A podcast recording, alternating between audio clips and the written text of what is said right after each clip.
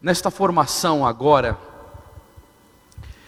como nós estamos no mês de maio, eu gostaria de contribuir com vocês com alguma pregação relacionada a Nossa Senhora e mostrar a necessidade que nós temos de, como servos, temo, temos de tê-la na, na nossa vida. Quando nosso Senhor Jesus Cristo, ele está, depois da sua ressurreição, passando um tempo com os seus discípulos, ele vai dizer uma palavra muito fundamental que nós necessitamos de compreendê-la justamente por aquilo que eu deixei muito claro para vocês do João 15:5, sem mim nada podeis fazer. Que palavra que foi essa? Vocês conhecem muito bem ela, mas eu quero citar que está em Atos dos Apóstolos, no capítulo 1 e no versículo 8. 1413 da Bíblia da Ave Maria. 1413 da Bíblia da Ave Maria. E nosso Senhor disse assim para eles: Mas descerá sobre vós o Espírito Santo e vos dará força. E sereis minhas testemunhas em Jerusalém, em toda a Judéia e Samaria e até os confins do mundo. Você imagina na igreja nascente, aqueles discípulos de nosso Senhor Jesus Cristo não viviam uma situação como a nossa, de largueza para levar o Evangelho.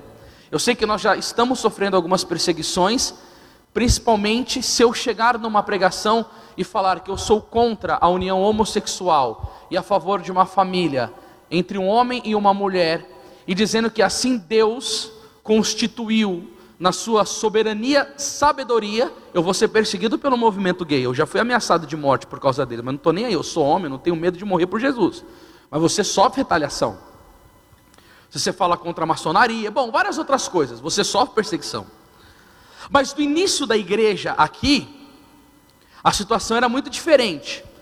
Era morte sanguinolenta aos montes, aos montes. E aí o Senhor vem dizer para eles que esse Espírito Santo viria, e justamente essa força, essa coragem não viria deles. Tanto é que Tertuliano vai dizer que o Espírito Santo é o treinador dos mártires. Vou perguntar uma coisinha aqui para os senhores, eu acho que isso daqui deve estar atrapalhando a filmagem. Eu vou colocar mais ali para lá, para na filmagem não prejudicar a, é, a, imagem da câmera. Então, o padre, essa garrinha é, rosa que está em cima, ela é minha.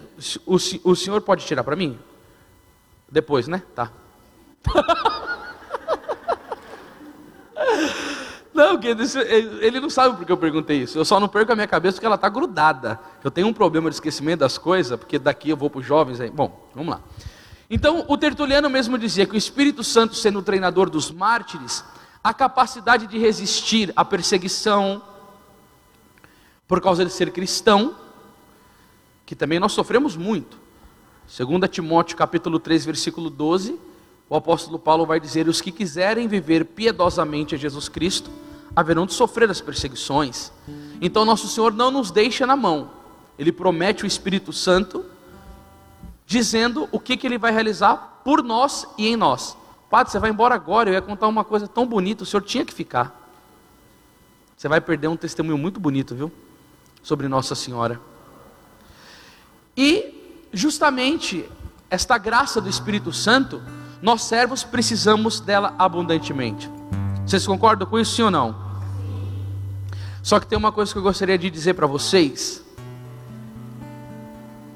que um santo da igreja, chamado São Luís Maria Grião de Montfort, escreveu e mexeu demais comigo no tratado da verdadeira devoção. Quem já leu o tratado aqui, levanta a mão. O Tratado da Verdadeira Devoção é um livro muito bonito escrito sobre Nossa Senhora, sem dúvida o mais vendido no mundo inteiro.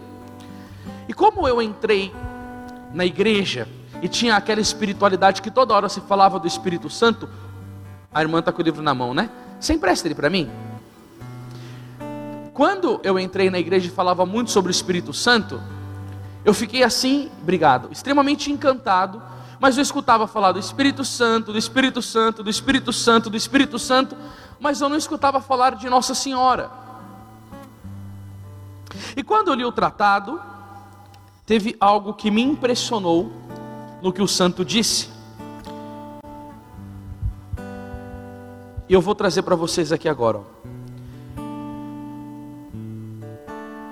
Deus Espírito Santo quer formar para si eleitos nela e por ela.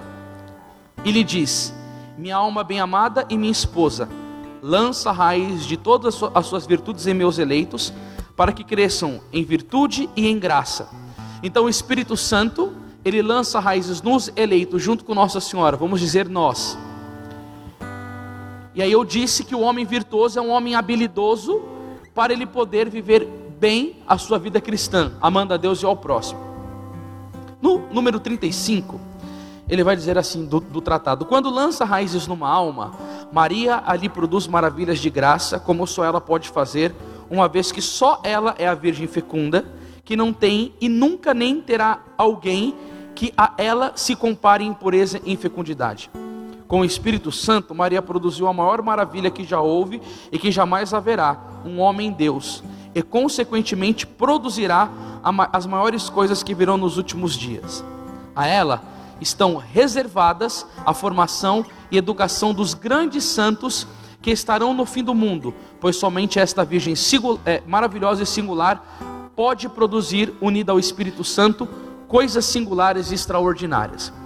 Tem uma palavra na Bíblia do profeta Amós, no capítulo 3 e no versículo 7, que vai dizer assim: ó, o Senhor Deus nada faz sem revelar os seus segredos aos seus profetas e aos seus servos. Gente, há mais de 300 anos atrás, São Luís diz que iria ocorrer uma graça em que Nossa Senhora iria produzir os chamados apóstolos dos últimos tempos, que num tempo de necessidade extrema de combate espiritual da igreja contra o mundo, contra o demônio, contra as heresias, esses apóstolos serão erguidos por Nossa Senhora no combate final. Então ele profetiza isso.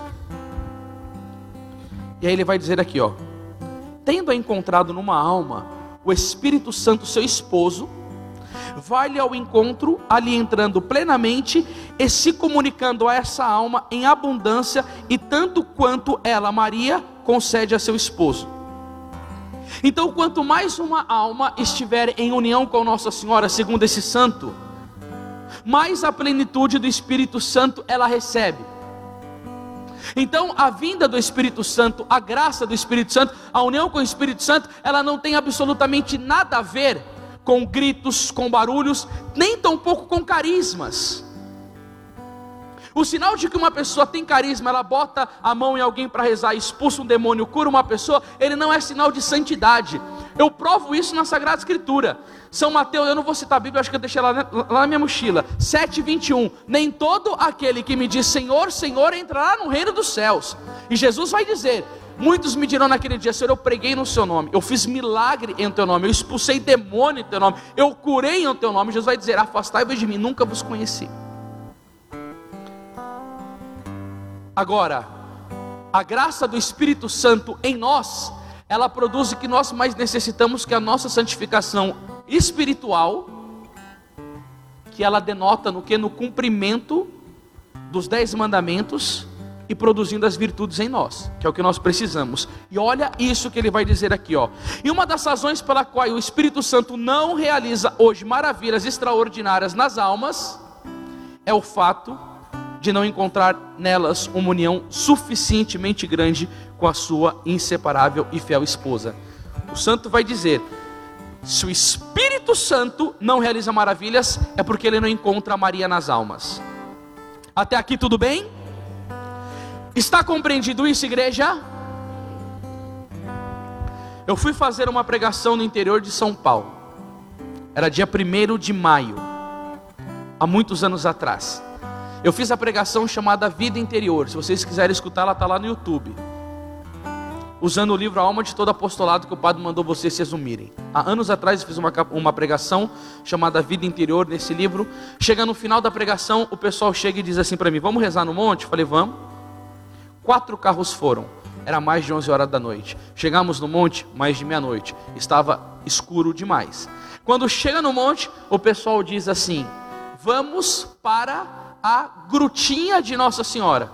Então eles desciam uma parte perto do monte que era num declive e chegavam no lugar bem escuro que eles batizaram com o nome de Grutinha de Nossa Senhora. E aí tinha muitos jovens e eles começaram a brincar. E foi começaram a dar voadora na árvore. E chega lá e dava voadora na árvore. E o outro começou a pegar no cipó e começou a imitar o Tarzan, mas imitando. Eu olhei aquilo e falei: que trem que pegou esse pessoal.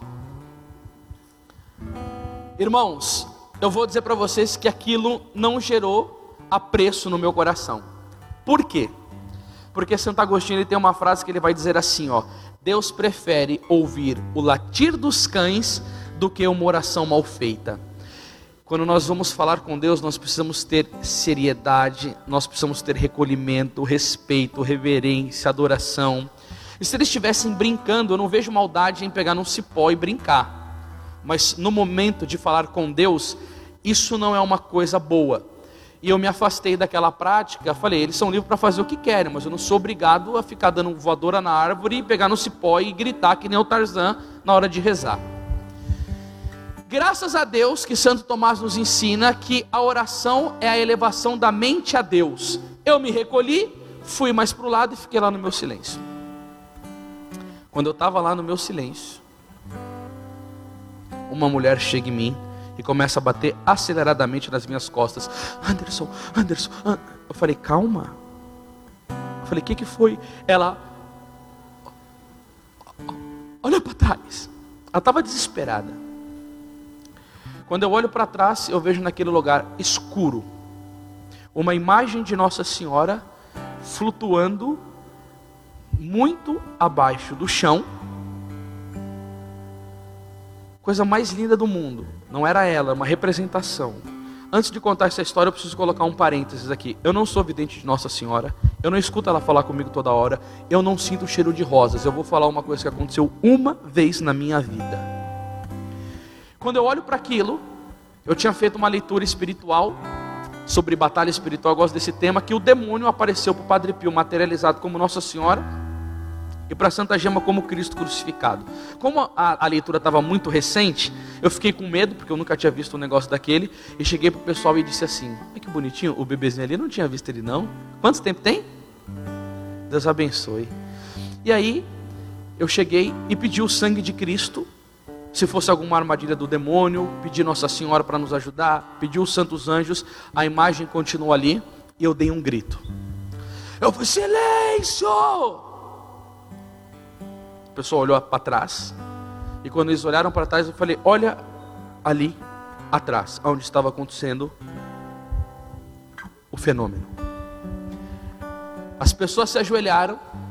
E teve gente que começou a pedir perdão do pecado que nem cometido tinha. E a manifestação que Nossa Senhora estava fazendo ali, inclusive vocês já escutaram falar de um pregador chamado Farias? Ele estava lá e ele viu tudo. Ele estava lá junto no monte, lá. E, inclusive, isso daí foi lá, na, lá no grupo dele, que a gente saiu do, lá no José de Marília. Ele viu lá e todo o pessoal lá do grupo dele viu junto comigo. Eu acho que ele testemunha por aí também esse, esse ocorrido. Aí. Nós nos ajoelhamos e ficamos em silêncio. E como que estava a manifestação da imagem de Nossa Senhora?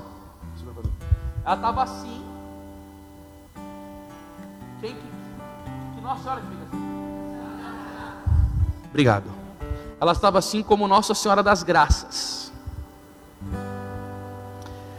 E nós ficamos em silêncio, ninguém falava nada. E aí vocês podem me perguntar: você sentiu um êxtase, uma sensação de nada? É como se eu estivesse olhando para vocês. Não teve nada sobrenatural no meu corpo e nem no de ninguém, segundo os relatos de conversa posterior. Acontece que a imagem dá uma virada de 360 graus, estava parada, ela gira assim a imagem. E quando ela volta, ela não está mais com as mãos postas, ela está igual Fátima, com as mãos postas junto em posição de oração. Ali naquele momento, algumas pessoas começaram a chorar e ficaram muito mexidas. Aconteceu que quando a imagem virou, tinha uma árvore do nosso lado direito, grande, era no meio do monte, um tronco extremamente grosso, alta, muitas folhas tinha na árvore, e começa a subir um brilho de baixo para cima. A árvore vai começando a brilhar, eu comecei a olhar aquilo, eu falei, Jesus. Mas começou a subir, começou a tomar parte do tronco todo, começou a subir nas folhas todas, e Como eu disse para vocês, era tarde, era muito à noite, e a gente estava com um pouco de dificuldade de ver a face do irmão que estava ali conosco. Ficou mais claro. E dava para ver, de novo acontece que a Nossa Senhora dá o giro. Segura aqui para minha irmã.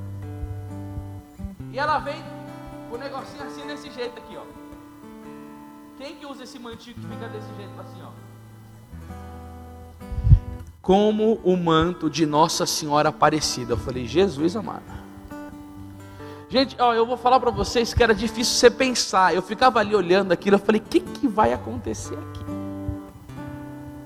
E ninguém falava nada. E o que, que aconteceu, irmãos? Eu tinha lido o tratado e isso estava causando uma impressão muito forte. Porque tem muitos lugares que as pessoas falam muito do Espírito Santo, mas Nossa Senhora está lá no outro lado do continente, não menciona ela, não fala sobre ela. E quando eu li isso, eu já comecei a deixar entrar dentro de mim o espírito da consagração. Não, não, não, não, não. Nossa Senhora, ela não é opcional, ela é necessária para essa união com Deus. O Espírito produz através dela nos eleitos Jesus Cristo. Eu não posso colocar ela de lado. E eu já estava com esse negócio. E ali, todo mundo no silêncio, ninguém falava nada e eu resolvi falar. E eu lembro como se fosse agora as palavras que eu disse eu disse assim: Santíssima Virgem Maria, como escravo de amor, de amor que sou da Senhora, eu creio piamente que tu és esposa do Espírito Santo. E porque creio, eu te suplico: levantai as vossas mãos e batizai-nos no fogo do vosso divino esposo. As duas mãos de Nossa Senhora ficaram assim e todos ficamos cheios do Espírito Santo de Deus. Se é para ela, você capricha nessa palma aí, pelo amor de Deus. Viva Nossa Senhora, esposa do Espírito Santo!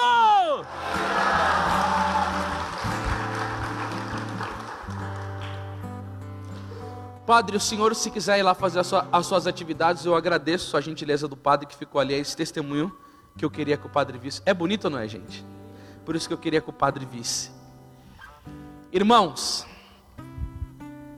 depois daquele dia, eu fui para o quarto, eu estava lá na casa do Farias, e fiquei em oração, trancado, e perguntando para Deus o porquê que Ele tinha permitido aquilo, o significado daquilo.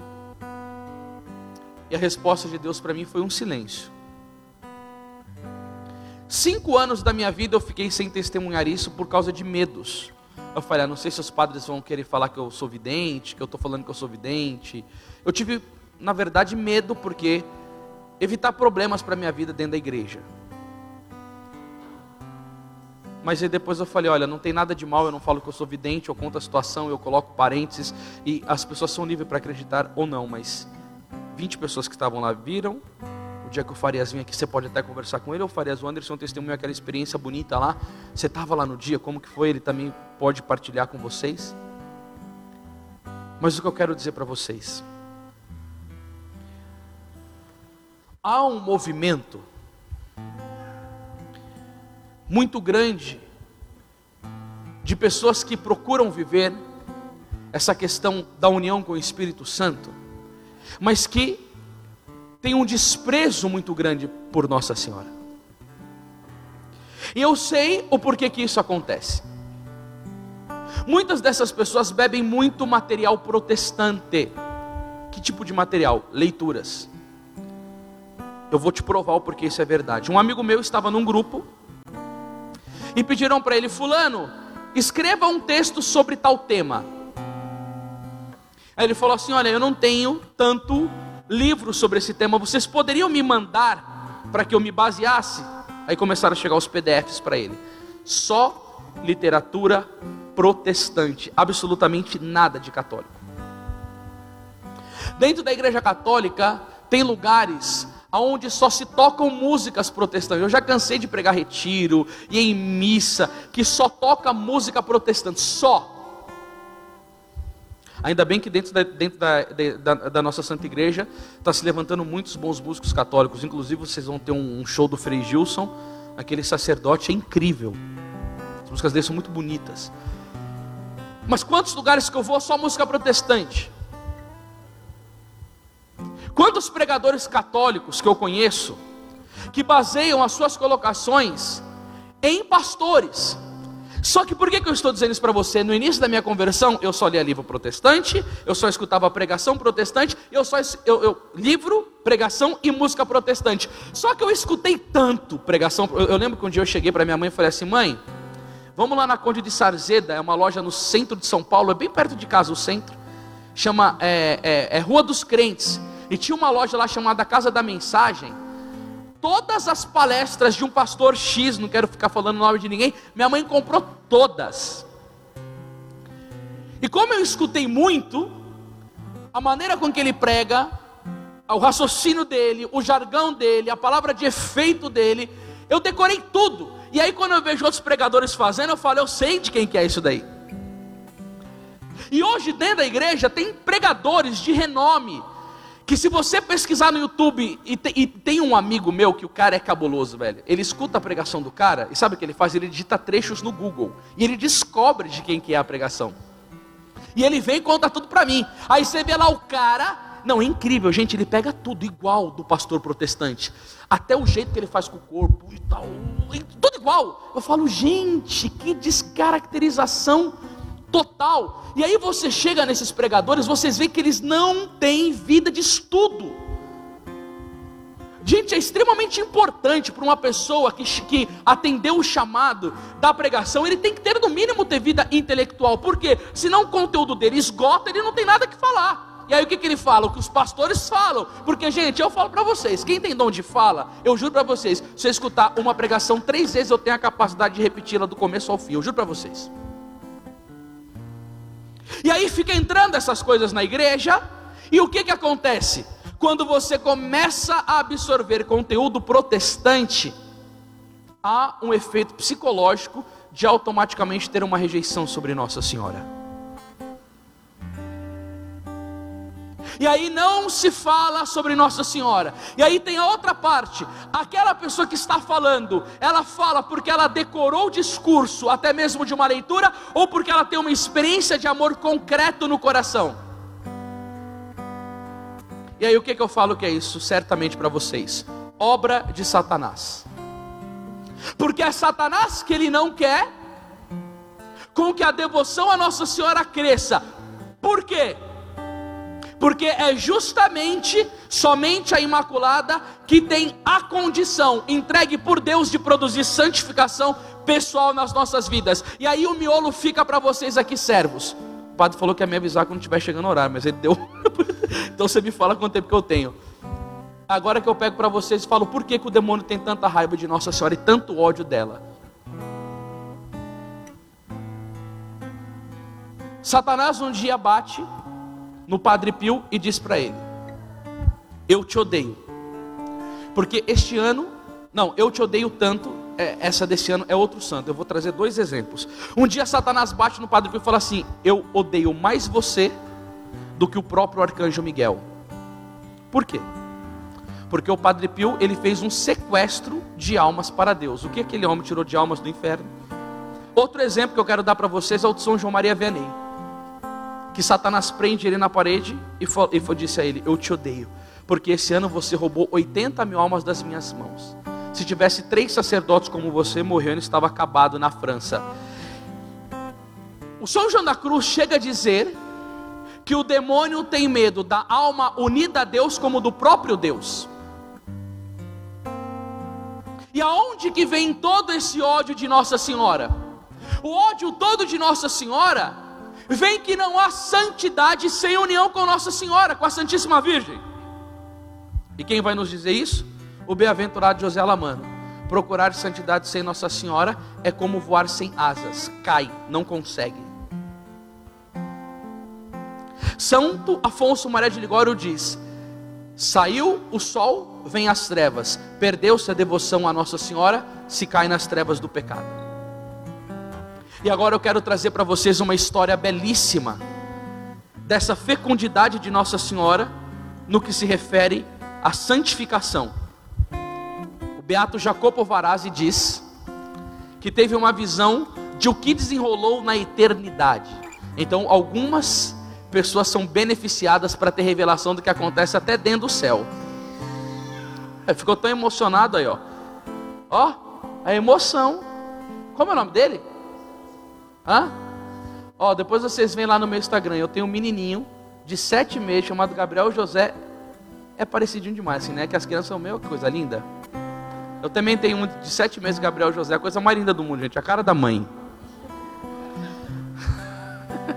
Você viu, irmão, que eu não, que eu não puxei a sardinha para mim, né, irmão? Eu entendo de realidade, hein? Aconteceu com o Beato Jacopo Varazzi. Disse que ele viu um acontecimento, como eu disse, no céu. Nosso Senhor Jesus Cristo estava com a seta da ira divina na mão. Eu vi essa imagem na igreja São Francisco, em São Paulo. A imagem é Jesus Cristo com o rosto irado é, é, é, tem até essa imagem, né, o Jesus justo e misericordioso. Ele está irado, olhando para baixo, tem um globo. Com o globo ele está com os pés em cima e uma flecha de ira na mão. É um raio amarelo, assim, ó, na mão de Jesus. Assim, ele está com uma face irada olhando para o globo, como se fosse destruí-lo. O que, que acontece? Nossa Senhora chega até o filho dela e diz: Filho, o que você vai fazer? Segundo o relato que eu li, diz que Nosso Senhor olha para Nossa Senhora e diz: Mãe, só de escutar a sua voz,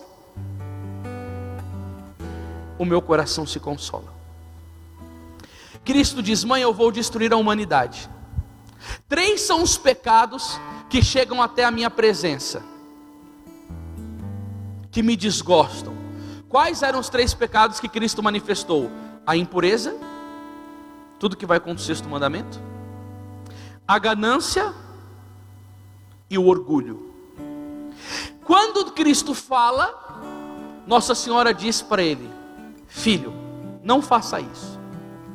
Eu vou levantar dois homens na terra que vão mudar o mundo. E Cristo não destruiu a humanidade. E Nossa Senhora cumpriu a promessa dela. Nossa Senhora levantou dois homens na face da terra que queriam mudar o mundo. Quem são esses dois homens levantados por Nossa Senhora? Vocês conhecem essa história, irmãos? Hã? Vocês têm noção de quem foram os dois santos? É verdade, isso daqui é um fato real mesmo. Vocês têm noção de quem são os dois santos que Nossa Senhora levantou? Ó, um que eu vou falar, eu sei que vocês conhecem, o outro pode ser que não. Mas o primeiro que eu vou falar vocês conhecem. O primeiro que eu vou falar é São Francisco de Assis. E o segundo santo que ela levantou foi São Domingo de Gusmão. São Francisco restaurou a igreja pela pobreza e São Domingo restaurou a igreja pela ciência. A igreja estava num declínio tenebroso. Quando São Francisco estava na igreja da Porciúncula rezando, a imagem do crucifixo de São Damião diz para ele: Eu vou ficar um pouco parado aqui que eu tenho esporão no pé esquerdo, estou detonado. Só para passar dor porque está latejando. Disse assim: Francisco, vede, a minha igreja está em ruína.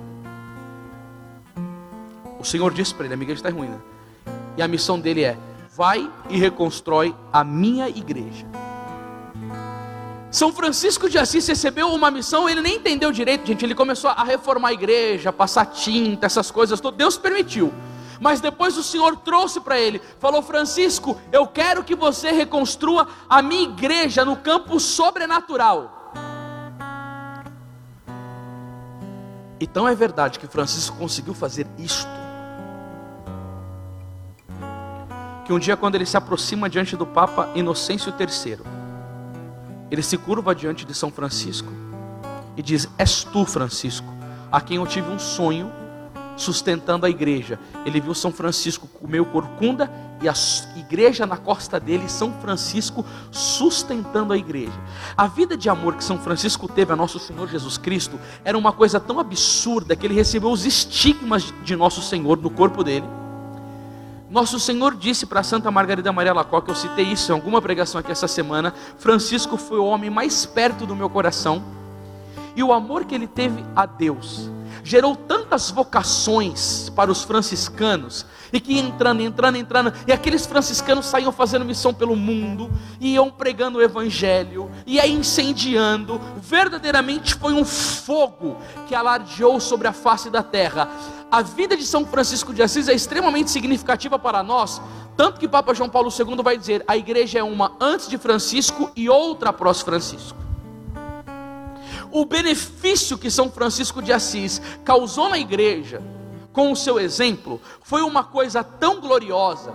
O mundo inteiro admira São Francisco, não somente os católicos, irmãos, até os budistas, macumbeiro, olham para São Francisco como um exemplo de imitação a Cristo, tão elevado, só que as pessoas que admiram tanto a São Francisco não têm noção que houve esse desenrolar na eternidade e que São Francisco de Assis é propriedade de um pedido de Nossa Senhora e que toda a santidade de São Francisco de Assis, que fechou o inferno, que degolou o Satanás, que abençoou o mundo, que fez florescer a igreja, que despertou vocações, ele existe porque Nossa Senhora disse que iria levantá-lo. E se tem uma coisa que eu amo na devoção à Virgem Maria, é por causa do mérito que ela teve diante de Deus, o Senhor concedeu a Nossa Senhora o poder da alma dos eleitos.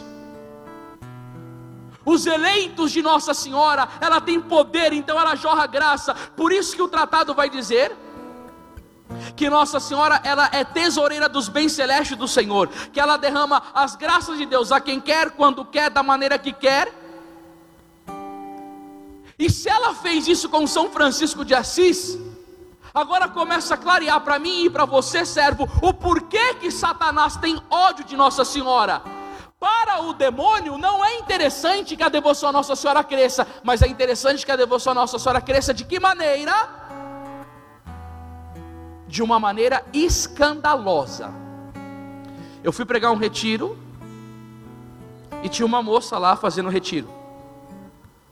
Véu, não tenho nada contra o véu, não. Minha esposa usa o véu também. Saião, também não tem nada contra ver com a modéstia. Eu exijo da minha esposa que ela se vista modestamente. E ela também ama se vestir modestamente. E os meus filhos também se vestem modestamente. A minha filha Maria Clara se veste muito bem. Mas eu estou falando do que aconteceu. não sou contra, não, estou dando testemunho. Recolhimento, a menina toda na missa, recolhida e tal. Fazendo a consagração na missa de Nossa Senhora. Só que o fundador da comunidade, que era um cara casado, ele não saía de perto dela um segundo.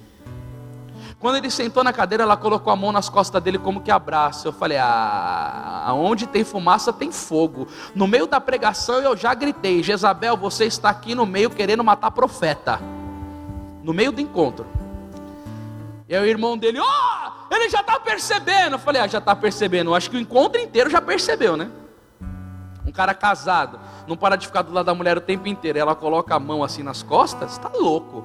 Que homem casado tem juízo que vai deixar uma mulher colocar a mão nas costas, está ficando louco. Quando terminou o evento, ele chegou no final do evento, pessoal, por favor, ajuda a gente com a doação que a gente quer construir a comunidade. Tá, tá, tá, tá, tá, tá, tá. Acabou o evento, ele fugiu com a amante dele, abandonou a esposa. E até hoje, a vida desse menino está nessa desgraça.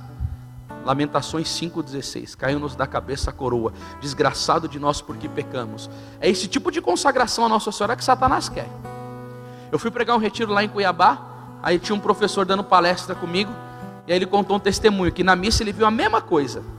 Por isso que o demônio, tudo que Deus faz, ele quer destruir. Ele também quer destruir com a questão da modéstia. Tava lá uma menina na missa, super bonita, recolhida, é, olhando para dentro. E quando foi comungar, meu Deus do céu, né? Parecia que os anjos levavam ela, porque uma, uma compostura e tal. Aí o professor chega na segunda-feira e chama uma menina lá, falou: Fulana, vem cá. Aí quando ela chega, ele falou: Pode fazer uma pergunta? O professor, ela pode. O professor disse assim: Você tem uma irmã gêmea? Não? Por quê? Então eu vou te fazer uma outra pergunta. Era você que estava domingo na missa assim, assim, assim? Ela é. Então eu vou te falar o porquê eu fiz a primeira pergunta.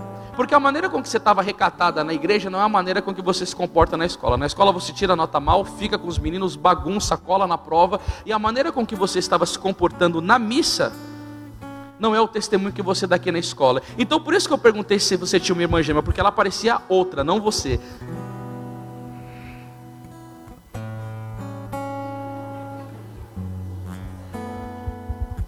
Esse tipo de consagrado Satanás quer, porque profana a devoção à Nossa Senhora. Mas a real, claro que ele não quer que cresça. Porque outro santo que Nossa Senhora levantou para a restauração do mundo, segundo disse o Frei Jacopo Varazzi, foi São Domingo de Gusmão. São Domingo de Gusmão era um homem apaixonado pelas almas. Ele ficava diante do crucifixo à noite dizendo: Quem a salvará? Quem a... chorando pedindo almas para Deus. Foi para ele que Nossa Senhora deu o hábito. Quando a mãe dele estava grávida, deram uma profecia. Eu vejo um cão com um tacho de fogo na boca incendiando o mundo. Por isso, dominicanos, cães que ladram contra quem? Contra as heresias, contra o pecado, contra os infernos.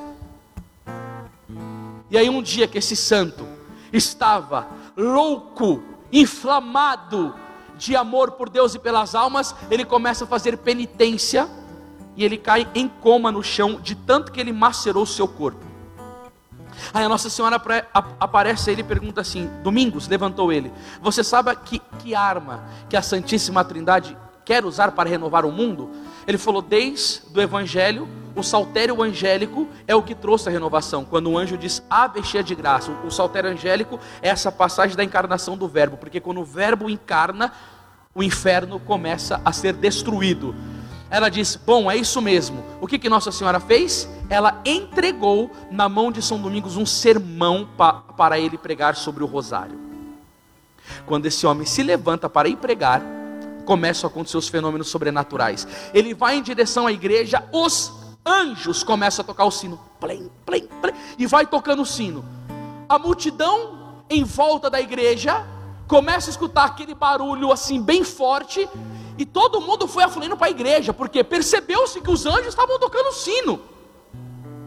Quando São Domingo de Gusmão sobe no altar e começa a pregar o sermão que Nossa Senhora tinha entregado para ele, sabe o que acontece? Forma-se uma tempestade nebulosa, o céu fica todo negro, trovões, chuva, tempestade, automaticamente aquilo deve ter gerado no que? No povo? Medo, temor, pavor. E o que, que acontece? São Domingos prega com intrepidez sobre o sermão que Nossa Senhora tinha dado. Eu queria ter estado nesse dia, viu? Nossa, deve ter sido glorioso. E aí, quando ele está pregando, que aquele céu está daquele jeito, a imagem que estava ao lado dele toma vida. Você imagina essa imagem, Nossa Senhora faz, começa a se mexer, a imagem toma vida, e o que, que a imagem faz? Levanta as mãos para o alto e fica olhando para o céu, e o lábio de Nossa Senhora se movendo, ao que Nossa Senhora começa a movimentar os lábios, e a mão dela é levantada, imediatamente começa a cessar aquele céu negro, aqueles raios, aqueles trovões, a chuva começa a diminuir e vem uma beleza do céu, se estampa um sol, e o que, que vai causar no povo um testemunho desse? Uma admiração total. Mas o que que Deus disse para São Domingo? Que a heresia dos albigenses estava obstruindo a conversão do povo pelo pecado. Então a heresia dos albigenses estava impedindo que a graça caísse. Quando São Domingo de Gusmão fez essa pregação e que aconteceu isso, todo mundo retornou para a igreja católica e foi instituída na igreja o quê? A reza do Santo Rosário. A reza do Santo Rosário trouxe uma transformação na igreja do mundo inteiro. Você acha? Eu só vou te perguntar agora que Satanás aprecia um santo como São Domingo de Gusmão? Você acha que é interessante para o diabo ter consagrado a Nossa Senhora? Você acha que é interessante para o diabo saber de todas as tarefas que Nossa Senhora demoliu com ele? Quando São Domingo de Guzmão um dia estava pregando na, na frente de um processo, o processo diz: Eu te odeio. Na verdade, não disse isso. Você é o homem mais odiado na face da terra no inferno, porque você nos arranca almas com a reza do rosário. Que o papel que o padre me deu, eu deixei lá. Você acha que Satanás quer consagrar a Nossa Senhora? Vocês já escutaram falar da Batalha de Lepanto? Quando os turcos disseram que iam invadir a igreja católica, você acha que esse negócio de comunismo, de muçulmano querer acabar com a igreja católica começou a semana passada? É nada. Essa luta já vem se desenvolvendo há anos. E aí o que, que acontece? Os cruzados foram para a guerra. Papa São Pio V vai, porque eles estão vindo de navio no mar. Não sei se chama navio, desculpa. As embarcações, vamos colocar assim. Aí o Papa São Pio V, enquanto os católicos estão indo lá, de espada na mão, de arma que tinha na época. O Papa São Pio V vai se ajoelha, irmãos, e começa a rezar por esse gládio, intercedendo pelos cruzados católicos. Pois o Papa São Pio V entra em êxtase e ele vê Nossa Senhora intervindo na batalha que chama Batalha de Lepanto e concedendo a vitória. Só que tem uma coisa que eu tenho que mencionar para vocês. Imagina que os muçulmanos tinham, eu vou colocar um número para você entender, 10 mil e os católicos tinham mil. Como que funciona para ganhar uma batalha? Um grupo com 10 mil pessoas, outro com mil. Meu Deus do céu, 9 mil a mais. Quem que não ficaria aterrorizado? Só que os católicos foram nobres e corajosos, eles foram para a luta. Porém, você tem que lembrar de uma coisa: a palavra de Cânticos, capítulo 6, versículo 10: Quem é esta que avança como aurora, terrível como um exército em ordem de batalha? Só Nossa Senhora, ela é terrível como exército, porque ela tem ao favor dela a milícia dos anjos. A milícia dos anjos. E os anjos, eles são servidores da Imaculada. Diz que no meio da batalha, o frio ficou, o vento ficou contrário aos muçulmanos, padre. Então eles começaram a perder força e do nada eles viram uma mulher no céu que começou a aterrorizar eles. Quem que era essa mulher? A Imaculada. Eles passaram os muçulmanos ao fio da espada e eles não conseguiram conquistar a igreja. Se eu pudesse começar a trazer para você o que eu já estudei da história da igreja sobre Nossa Senhora, as vitórias que ela concedeu, a fundação da milícia da Imaculada, o Padre Pio. Por que, que o Padre Pio fazia tanta proeza? Um dia, duas situações do Padre Pio. Um dia o Padre Pio viu uma legião de demônios atormentando fora do quarto dele, mas era tanto. E aí o que, que Nosso Senhor falou? eles serão vencidos pelo rosário. O Padre Pio vai, pega o rosário na mão e aparece diante da janela. Todos os demônios foram abatidos. Por quê? Porque o Papa Adriano VI vai dizer: o rosário é o flagelo dos demônios. Você já viu como que é um flagelo? A pessoa ela fica inoperante, fraca, apanhando, ela cai, ela não tem defesa. Quando o rosário é rezado, é um flagelo nos demônios. E o que que acontece com isso? É evidente que Satanás quer se opor a Nossa Senhora.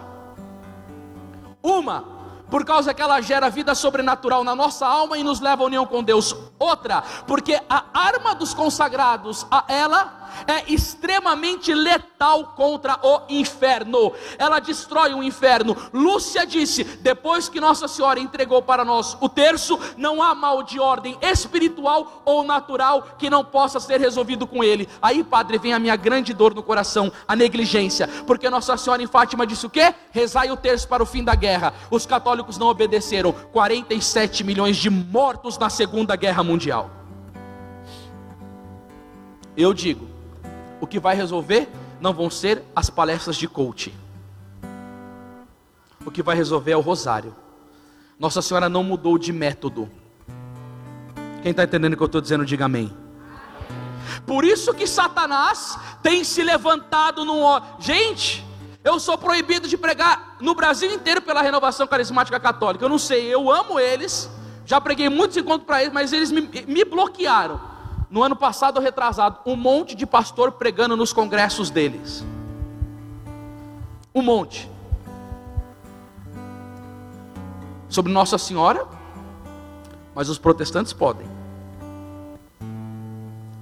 E aí você vê. Essa confusão, ela ocorre até dentro da Santa Igreja Católica. Você sabe que tem uma, uma vidente chamada Maria de Ágreda Maria de Ágreda, ela viu uma legião de demônios, escuta o que eu estou te dizendo, saindo do inferno, saindo do inferno, só para abafar a devoção a Nossa Senhora. É como Satanás dissesse assim: demônios, minhas crias malignas, vão para a face da terra e abafa essa devoção desse povo a Nossa Senhora. Por quê? Porque se começar a crescer muito, o meu cerco está apagado. E aí, como que vai funcionar? A luta é grande. Os pregadores que pregam sobre Nossa Senhora sofrem demais. Eu fiz uma live no meu YouTube explicando um pouco sobre esse negócio do combate espiritual. É, acho que é o ódio do demônio a Nossa Senhora. Eu expliquei bem essa questão. Só que aí tem uma coisa: a nossa paz e a nossa alegria de quem ama Nossa Senhora é que a gente já luta com carta marcada. Qual? Por fim, o meu imaculado coração triunfará. Você luta com a certeza da vitória. E você, como servo, você precisa ter essa prática de consagração, de amor, do terço, do rosário e deixar que a consagração a Nossa Senhora faça o que com você? Te leve a ter um testemunho de vida. Padre, a minha pregação lá, lá nos jovens é que horas? Que horas são agora, querido? Hã? Cinco para cinco. Eu quero terminar esta pregação com. Dá tempo? Só com um testemunho? Eu já contei isso daqui aqui, mas eu não poderia deixar. Inclusive, jovens que estão aqui, quem quem quem quem que está aqui que é do grupo de jovens? Esse outro pessoal que está aqui pode ser convidado para ir lá também? Ó, oh, pessoal, se vocês tiverem tempo no dia de hoje, eu não sei como está a sua vida, você tem os seus horários, mas se vocês quiserem ficar, é, o grupo de jovens vai ser ali em cima, então estão todos convidados.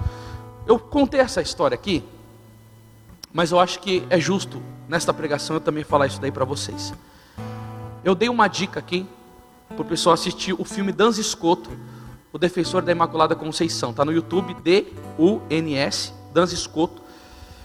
E uma das partes que mais me, me impressionou no filme, porque Danza Escoto, ele era um grande defensor da Imaculada quando o dogma ainda não tinha sido proclamado. E ele era um franciscano. Na época, tinha uma aula dos dominicanos que diziam que ela não era imaculada.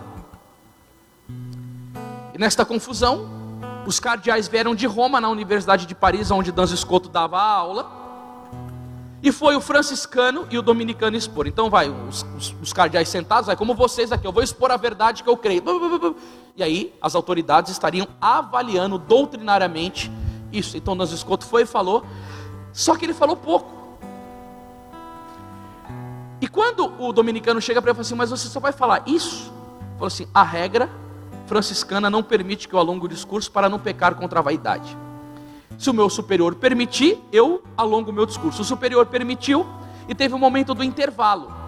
Então eles iriam fazer o intervalo e ia continuar a disputa teológica se Nossa Senhora era imaculada ou não. Ela é ou não, povo? Graças a Deus teve o dogma que foi definido. Inclusive no dia do dogma, né? A história do dogma é tremenda, né? O Papa Pio IX é iluminar, é um negócio. Ah, Igreja Católica! Ai, Jesus amado. Como é bom, né, gente, pregar o Evangelho de Jesus. Aí aconteceu que eles voltaram, foram para o intervalo. E no momento do intervalo, o Danza Escoto vai para a capela fazer uma adoração diante de Jesus na Eucaristia. Não sei se você sabe, mas o próprio Santo Tomás enfiava a cabeça no sacrário para pedir sabedoria. Então ele foi no lugar certo. Quando ele está lá dentro da capela, tinha também uma freira Parece que conversando com uma jovem, dando uma direção espiritual, não dá para saber sobre o diálogo, mas dá para escutar a fala, porque o filme mostra isso.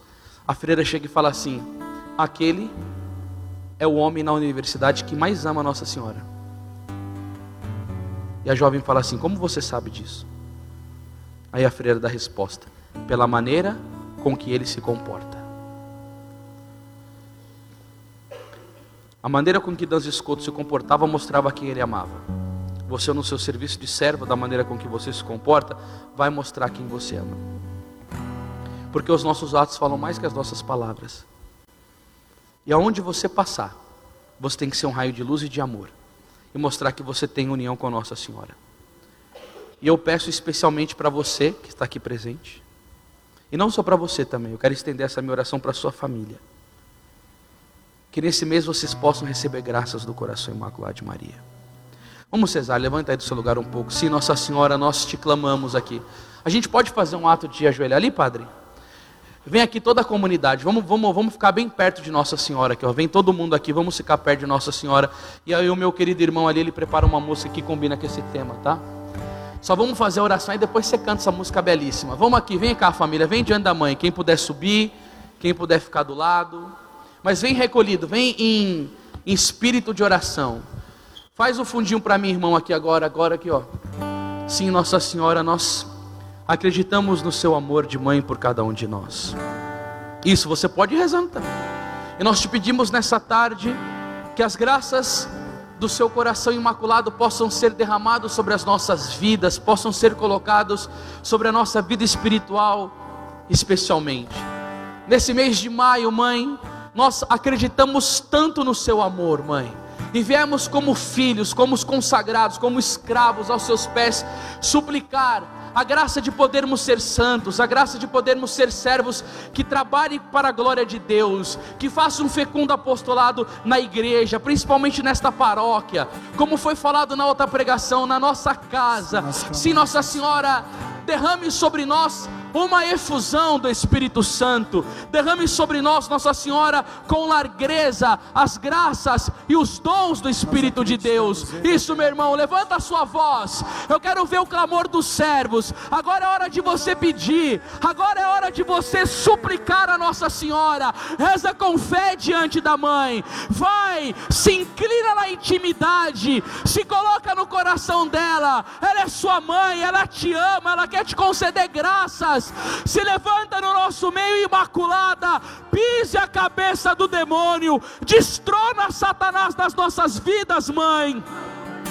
Nós confiamos na Sua intercessão, nós confiamos no Seu patrocínio, nós confiamos no Seu amor. Vinde, Imaculada, socorrei-nos. Se levanta, Rainha dos Anjos, ó Augusta, poderosa Mãe de Deus. Nós acreditamos no Seu poder e por isso nós queremos profetizar que a Senhora é Augusta e que a Senhora é Rainha, Mãe. Aplauda Nossa Senhora, igreja. Rainha do céu, soberana dos anjos. Quem souber cantar, canta. Recebeste de Deus o poder e a missão. De quê? De pisar a cabeça do mal. E por isso rogamos a vós que envieis o exército celeste para nos ajudar.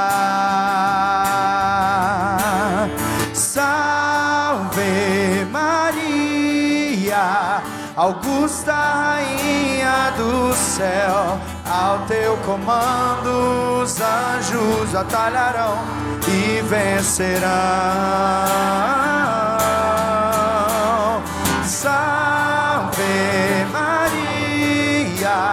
Augusta Rainha do céu, ao teu comando os anjos batalharão e vencerão. Ó oh, Augusta Rainha do céu, soberana dos recebeste de Deus o Canta poder. igreja, vamos lá. Receber a missão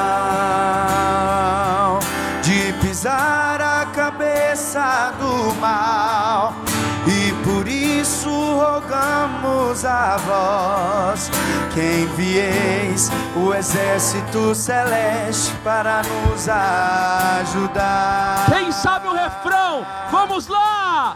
Salve Maria, Augusta Rainha do céu, ao teu comando os anjos batalharão e vencerão.